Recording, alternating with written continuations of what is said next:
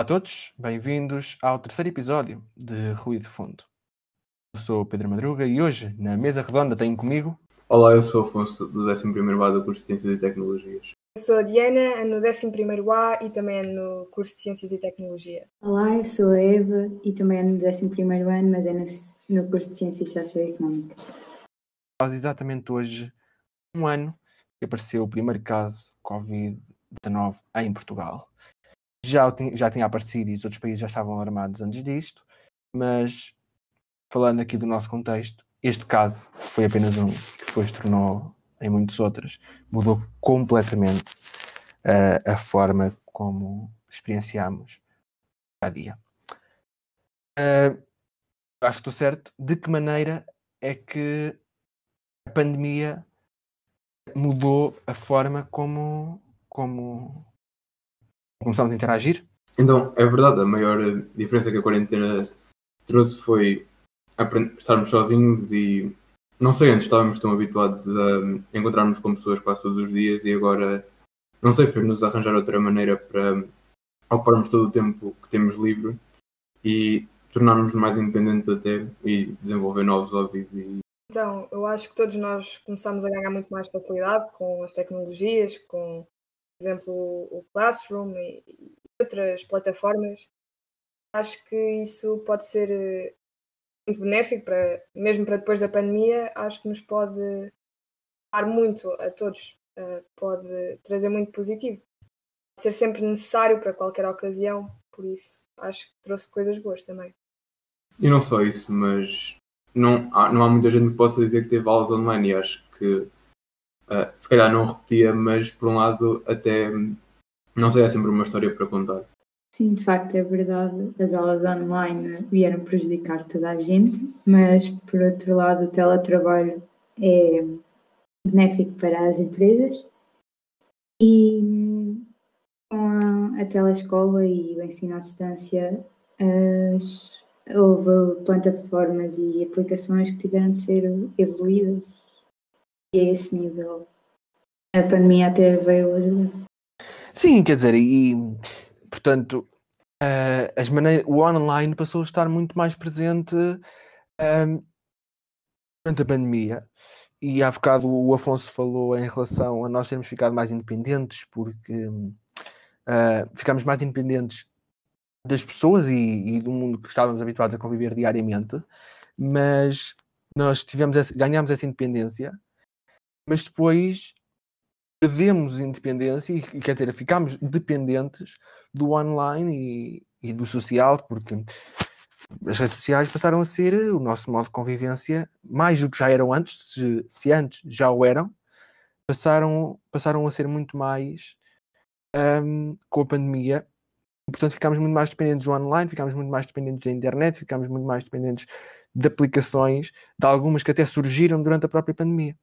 Exato. E, mas apesar de termos o online, acho que a pandemia devia ser utilizada não só porque agora já que não podemos conviver com ninguém sem ser por online, um, acho que devíamos aprender algumas coisas com isso e desenvolver novos, novas atividades, novos hobbies. É verdade, passamos tanto tempo online uh, que eu acho que é importante arranjarmos certos, certas formas de nos abstrairmos um bocado dela Uh, por exemplo, arranjar, lá está, novos hobbies.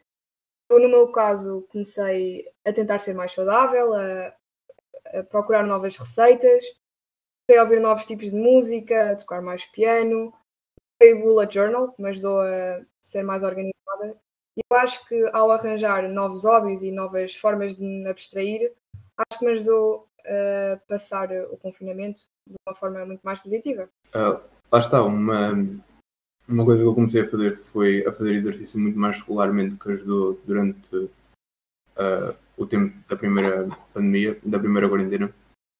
E uh, não sei, acho que se nós estivermos sempre à frente do telemóvel a tentar falar com o maior número de pessoas, isto é uma oportunidade que nós só vamos ter, espero eu, pelo menos uma vez na vida, e acho que devemos utilizá-la e já que temos, devemos usá-la para fazer alguma coisa e melhorar, se calhar, o estilo de vida. Exato, a pandemia veio fazer com que pudéssemos passar mais tempo com a nossa família, mais tempo ao ar livre e tal como aconteceu ao Afonso, eu também acabei por me exercitar mais e acabei por ler mais também.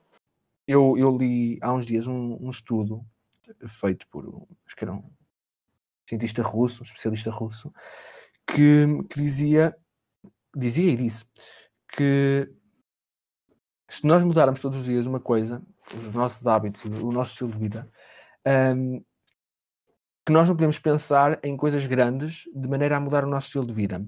Porque coisas grandes, normalmente, o nosso cérebro não tem a capacidade uh, para mudar de forma tão literal. E então, quando nós pensamos em coisas grandes, um, acabamos por não as conseguir fazer e acabamos por ficar desmotivados. Então, o objetivo é começar em coisas pequenas e todos os dias ir fazendo alguma pequena mudança. Estava, a Diana falou no Bullet Journal. Uh, e exatamente, por exemplo, essa é uma das mudanças. Comigo não funciona, mas essa é uma das mudanças. Um, é isso, eu na, agora na segunda quarentena comecei a cada semana, em vez de tentar implementar um novo hábito todos os dias ou quando me apetecesse, pronto, ir aumentando os hábitos a cada semana e assim ia-me habituando mais facilmente e era mais fácil e se calhar não desistia tão facilmente. Um, e é um livro que eu ando a ler, tem, acho chama-se Hábitos, Hábitos Atómicos e fala mesmo disso. Há muitas pessoas que não têm hábitos nenhums e se calhar às vezes chegam ao final do dia como se não tivessem feito nada. E é isso que o livro é um livro de ajuda, não tem uma história, não, não tem nada. E é disso que o livro fala, tentar acabar com os maus hábitos e começar outros melhores. E pronto, começando com coisas pequenas, tipo Sim, eu acho que para nos sentirmos bem passa exatamente por esses passos, fazer a cama, estarmos num, num espaço limpo, organizado uh, e mantermos uma rotina uh, com coisas que nos fazem sentir bem. Por isso, lá está, parte mesmo de passos pequenos.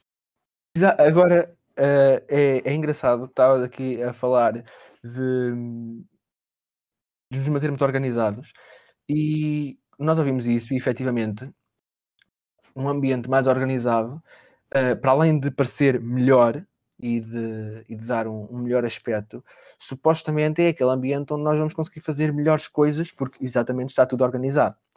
Mas, uh, por exemplo, eu acho que isso pode depender, e não sei, digam, digam a vossa opinião, uh, de haver, por exemplo, pessoas gostam de ter as coisas, gostam da maneira, só funciona desta maneira, ou seja, tudo desorganizado.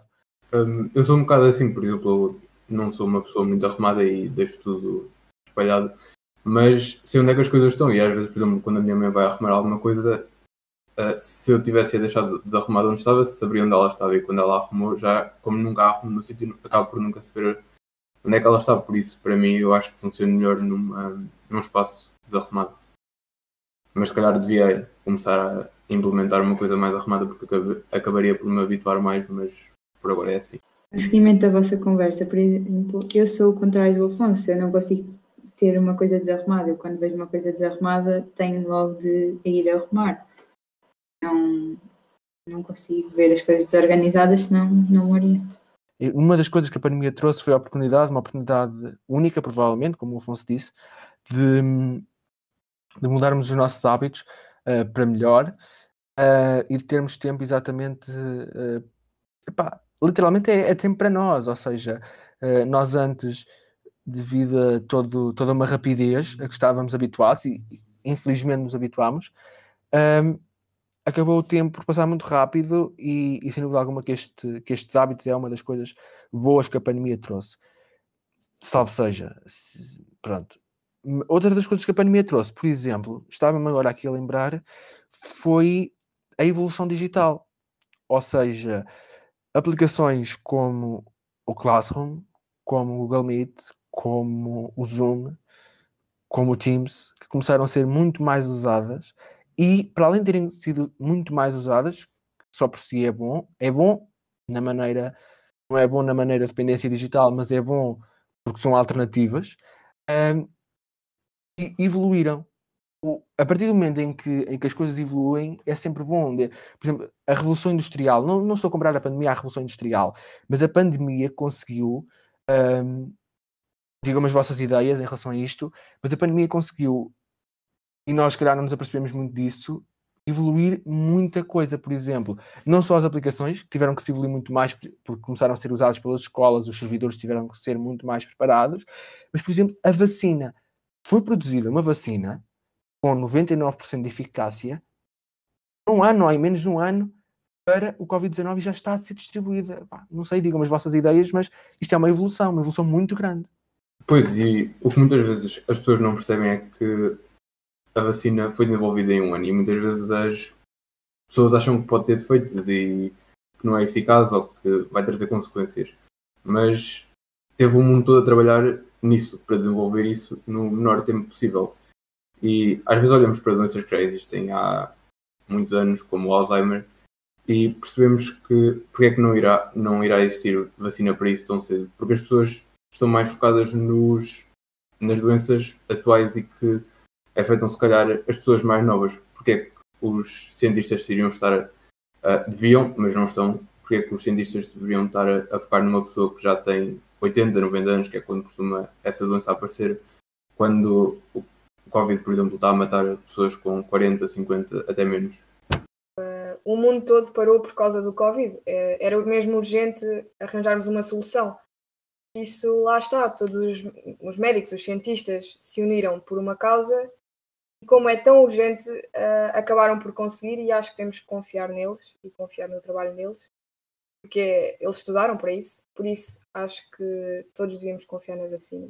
E se calhar agora não sei, num ano conseguiu-se desenvolver essa vacina. Se calhar, se nós pensássemos em os cientistas continuarem todos juntos para o mesmo propósito, quantas doenças é que não iriam ser uh, descobertas a cura, ou uma vacina, ou qualquer coisa para acabar com elas? Exato, é verdade. O que vocês disseram é verdade, porque apesar de ter sido num curto espaço de tempo, a vacina de certeza que vai resolver muito dos problemas existentes e causar menos morte.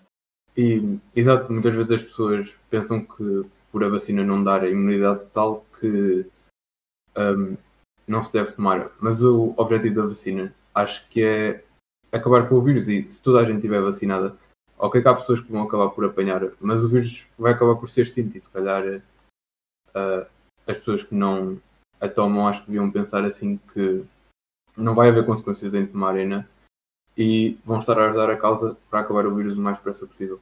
Eu acho que todos podemos concordar que estamos ansiosos para que a vida volte ao normal, uh, da maneira que era antes do Covid.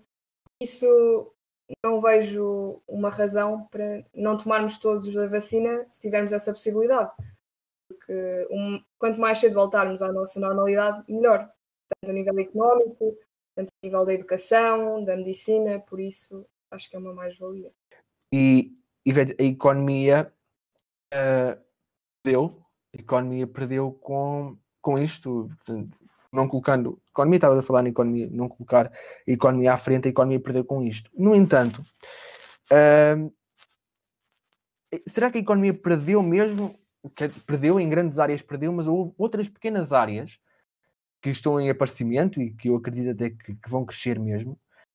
Um, digam o que é que vocês acham. Que se reinventaram, que se adaptaram e que conseguiram tirar proveito do, disto. Eu agora estou-me aqui a lembrar eh, dos serviços de streaming, Netflix, HBO, que cresceram porque nós estamos em casa e que foi uma das, um dos hobbies uh, que acabámos por, por uh, dar prioridade.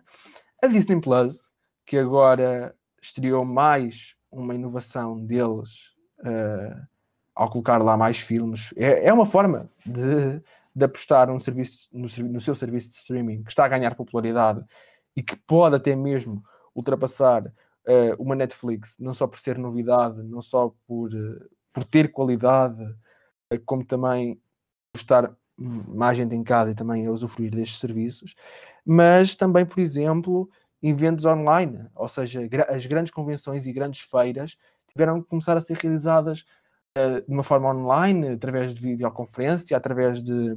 Agora estou-me aqui a lembrar, eu acompanhava em direto os, os eventos da, da apresentação de produtos tecnológicos e estava-me aqui a lembrar da Apple porque eles, já, eles nas suas, nos vídeos que eles fazem já têm um trabalho excelente em termos cinemáticos e agora as apresentações deles começaram a ser também online, já não têm convidados, já não têm nada. E as apresentações deles estão simplesmente brutais. Uma edição, uma, uma gravação, uma produção incrível. E, e, eu acho que isto é para ficar. Eu acho que eles provavelmente não vão voltar a ter um evento como eles tinham antes, apesar de ser extraordinário, e foi assim que eles começaram a ganhar fama. Uh, eles, agora, eles agora estão uma produção e uma edição brutal. Eu acho que eles vão continuar assim. Um, não só a Netflix e o HBO que estou a ganhar muito dinheiro com isto, mas também aquelas plataformas, estávamos a falar há bocado do, do Classroom, do, a Google em geral. Uh, mas houve muitas famílias que foram bastante rápidas e desenvolveram aqueles serviços de entrega ao domicílio e que acaba por ser muito mais fácil e acho que também veio para ficar porque as pessoas se calhar percebem que acaba por trazer benefícios não ter que sair e estar num restaurante onde provavelmente às vezes até nem há mesa e poder ser entregue em casa. Eu acho que, exato, eh, houve muitas empresas, muitos pequenos comércios, grandes comércios, que conseguiram adaptar de forma a ficarem até com vantagens. Pronto. E no outro dia uma notícia de um restaurante que vendia pratos que não eram muito propícios a fazer takeaway, pronto. Começaram a fazer eh, hambúrgueres e coisas do género, assim mais fast food e coisas do género, pronto. E acho que o negócio começou a crescer e começaram a ser pronto, começaram a crescer e a ganhar mais com isso. Por isso eu acho que de facto houve benefícios também para os negócios e para as empresas. Exato, houve empresas que beneficiaram da pandemia, mas também houve empresas e serviços que caíram, como o turismo e assim. Com a pandemia, o turismo caiu muito, porque não se podia, por causa das restrições e assim, não se podia circular pronto. Sim, quer dizer, é, isto no geral é tudo uma questão da, da adaptação, como a Diana disse, os pequenos e, e médios negócios, até mesmo agora o comércio local que teve que se adaptar e, e que ganhou e, e, quer dizer, perdeu, mas devido às pessoas não começarem, não poderem sair dos conselhos, devido até mesmo a algumas apostas, por parte dos, dos, próprios, dos próprios municípios, o comércio local acabou também por, por ser incentivado e começamos a dar mais valor a esse comércio local. Não, quando eu digo local, também digo um comércio nacional e é uma produção nacional, por vários produtos nacionais que foram criados. Uh, e em relação ao que a Eva estava a dizer do turismo, que é um grande pilar da economia, uh, não só o turismo foi uma das coisas que perdeu, porque efetivamente era um, um palco perfeito para a transmissão do vírus, a hotelaria, os monumentos, etc. Também foi a cultura que simplesmente parou. Parou mesmo completamente. Ou seja, uh, estávamos, estávamos, habituados a ir a concertos e a ir a festivais e isso parou. No entanto, em relação a uh, esta adaptação traduziu-se numa grande, grande evolução tecnológica. E no turismo lembro-me de, de, dois exemplos. Uh, um deles é aqui em Portugal que é a Quinta da Regaleira, que acontece na Quinta da Regaleira, em que basicamente existe uma aplicação onde nós conseguimos fazer uma visita virtual ao monumento e onde temos, uh, portanto, conseguimos lá andar em 360, a gravação 360, e há lá partes onde nós temos mesmo personagens uh, que viviam e do antigamente da história a explicar-nos na própria visita guiada para que é que aquilo servia, como é que aquilo funcionava. Outro exemplo, uh, também em relação ao turismo, e continuando na, na tendência de evolução tecnológica, é um, um, site que está a ser disponibilizado. Agora os museus são fechados, e este site, eu a última vez que lá fui, ainda só tinha um quadro, mas era um quadro, se não me engano, com 100 mil. A resolução era de 100 mil megapixels, acho eu nós conseguimos aproximar e ver ao pormenor aquele quadro. Isto há de continuar a crescer, isto foi uma, uma. Eles reinventaram o museu e colocaram os quadros online e as obras de arte online, e basicamente nós conseguimos apreciar a mesma, não é a mesma coisa, nada é a mesma coisa, mas lá está, é, é outra, outra consequência desta evolução digital. E que eu, te, eu, eu até acho isto positivo, esta evolução digital que está a acontecer, eu acho isto positivo. Óbvio que não vai ser a mesma coisa, mas não sei, acho que é de louvar o quão rápido as pessoas conseguiram desenvolver os sites e as aplicações e evitar que, apesar de a economia ter sido afetada muito, uh, severamente afetada, um, não parou, porque graças a isto às, ao desenvolvimento das aplicações e dos sites e pronto, acho que é de louvar. E por vezes nós queixamos que falhas ou que a internet bloqueia ou que há sempre problemas, mas temos que nos lembrar que isto foram tudo soluções feitas muito rapidamente, temos que nos adaptar muito rapidamente, por isso há que ter paciência. E, por exemplo, o que o Pedro estava a dizer, que os museus se adaptaram e outro tipo de exposições. No outro dia até vi um concerto uh, de música clássica online e eu acho que todas estas iniciativas são mesmo de, de louvar, pronto, e, e, temos mesmo que agradecer às empresas por terem tido estas iniciativas, sem dúvida que foram importantes. E quando alguma coisa não corre bem, temos que ter paciência, pronto, porque foi tudo muito rápido. E ainda mais que isso, temos que estar felizes por estarmos no século XXI e haver internet e haver todos estes serviços, porque se não tinha sido mesmo difícil voltar à normalidade e até a transmissão de notícias e assim acho que temos muita sorte em ter acontecido no ano em que aconteceu e a economia não ter parado totalmente. Mas bem, vamos. A conversa já vai longa e ainda temos algumas recomendações para falar, porque estas recomendações vão abranger, é como se fosse quase um especial quarentena. Portanto, começo por ti, Afonso. Quais foram as principais coisas, séries, uh, podcasts durante esta quarentena? Sim, as melhores recomendações. Então, como primeira recomendação, tenho os filmes do Tarantino e acho que deviam começar pelo Pulp Fiction ou por uh, Kill Bill. Eu gostei de todos uh, e Quentin Tarantino é um dos diretores mais reconhecidos e amados por Hollywood e acho que toda a gente devia ver porque os filmes deles não são um típico filme de Hollywood e acaba por estar não tem um início, meio e fim e acaba por andar por todo o lado e tem várias histórias no mesmo filme. A banda sonora é muito boa e uh, o diálogo também. Uh, a segunda recomendação é Peaky Blinders, uma série que provavelmente vocês já viram ou já ouviram falar pelo menos. e fala de um gangue em Londres, no século XX, e anda muito à volta de política e eles são criminosos e fazem apostas ilegais, acabam por roubar as pessoas e anda muito à volta disso e acho que traz muita cultura geral e a banda sonora também é muito boa. Uh, podcast tenho dois, que é a Janela Aberta do Miguel Luz e o Sozinho em Casa do Guilherme Geirinhas e falam os dois mais ou menos da mesma coisa, que é o dia a dia deles e histórias que eles têm para contar e acho que é bom de ouvir quando não se tem nada para fazer.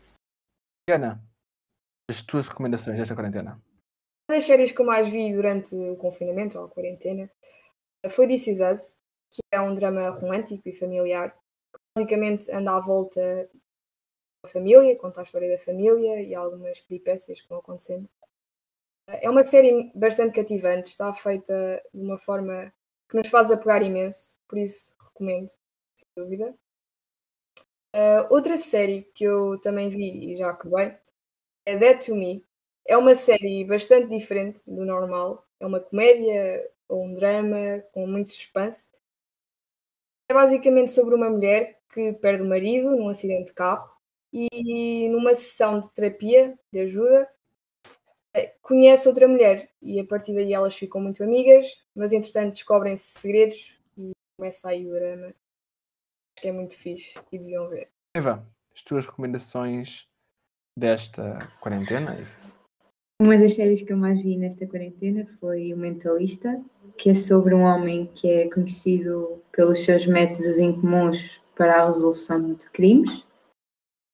E a outra série que eu mais vi foi The Good Doctor, que fala sobre um jovem que foi diagnosticado com autismo e sempre quis ser médico e então ele começa a trabalhar num hospital famoso e pretende provar que as suas capacidades são superiores às dos colegas. Bem, não querendo completamente uh, estas recomendações estão feitas, mas há uma, uma recomendação, não, uma curiosidade que já temos há algum tempo, que é a curiosidade sobre o país. Qual é hoje o país? Qual é hoje a curiosidade? Então, o país é a Croácia e hoje, por acaso, não é só uma curiosidade, mas são duas, e é que a Croácia tem uma cidade que é a cidade de Rum, que é a menor cidade do mundo, tem apenas 20 residentes, e tem a cidade de Vinkovski, que é a cidade mais antiga da Europa, com mais de 8 mil anos. E são essas as curiosidades. Bem, antes de acabar, hum, apenas dizer aqui umas três ou quatro palavras ou mais. Hum, este bicho apontou uma espada à nossa sociedade, à saúde, à economia, à cultura. E, e nós tivemos que aprender não só a viver com essa espada apontada, como também uh, a fazer-lhe frente e cada vez mais afastar-nos dessa espada. Adaptamos-nos e, e, inovando a raça humana. Como disse Oscar Wilde, uh, o descontentamento é o primeiro passo na evolução do homem ou de uma nação. E efetivamente isto é, isto é verdade em qualquer caso. Ao longo da história nós vimos que as grandes evoluções infelizmente foram feitas por grandes catástrofes. E não querendo comparar esta, esta pandemia a outro grande acontecimento, apesar de também o ser, esta pandemia implicou também uma grande evolução e uma grande inovação por parte da raça humana. E isso é efetivamente a coisa positiva que nós conseguimos tirar desta, desta pandemia. Porque, um, citando o padre António Vieira, nós somos o que fazemos. O, o que não se faz não existe. Portanto, só existimos quando fazemos. Nos dias em que não fazemos, apenas duramos. E, e esta frase pode, pode resumir muito o, que acontece e o que a pandemia também nos ajudou a perceber. Ou seja, nós temos que nos adaptar, temos que inovar e nós, ninguém estava preparado para esta pandemia. Esta pandemia surgiu e de um momento para o outro nós tivemos que começar a pensar, tivemos que começar a repensar, tivemos que arranjar outras maneiras de continuarmos ativos e de não apenas durar, como o Padre António Vieira uh, disse, uh, mas sim fazer, fazer alguma coisa. Mas bem, acho que vamos acabar por aqui. Muito obrigado e até ao próximo episódio. Até à próxima.